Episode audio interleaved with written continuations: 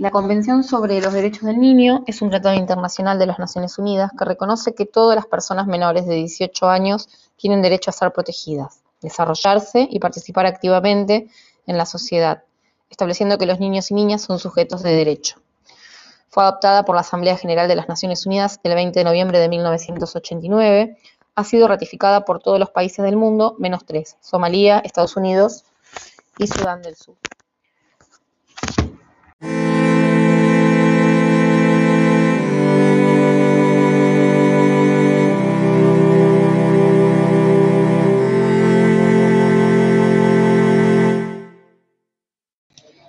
Antes de que existiera la Convención sobre los Derechos del Niño, el único documento internacional que reconocía la existencia de los derechos de la infancia era la Declaración de Derechos del Niño. A diferencia de la Convención, no tenía valor legal para los países que la firmaban. La primera declaración se firmó en 1924 y luego se amplió en 1946 y 1959.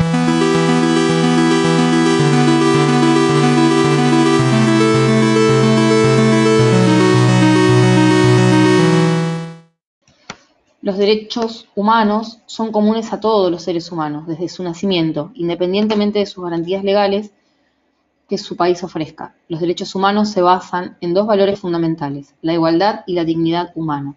Por lo tanto, los derechos del niño son también derechos humanos.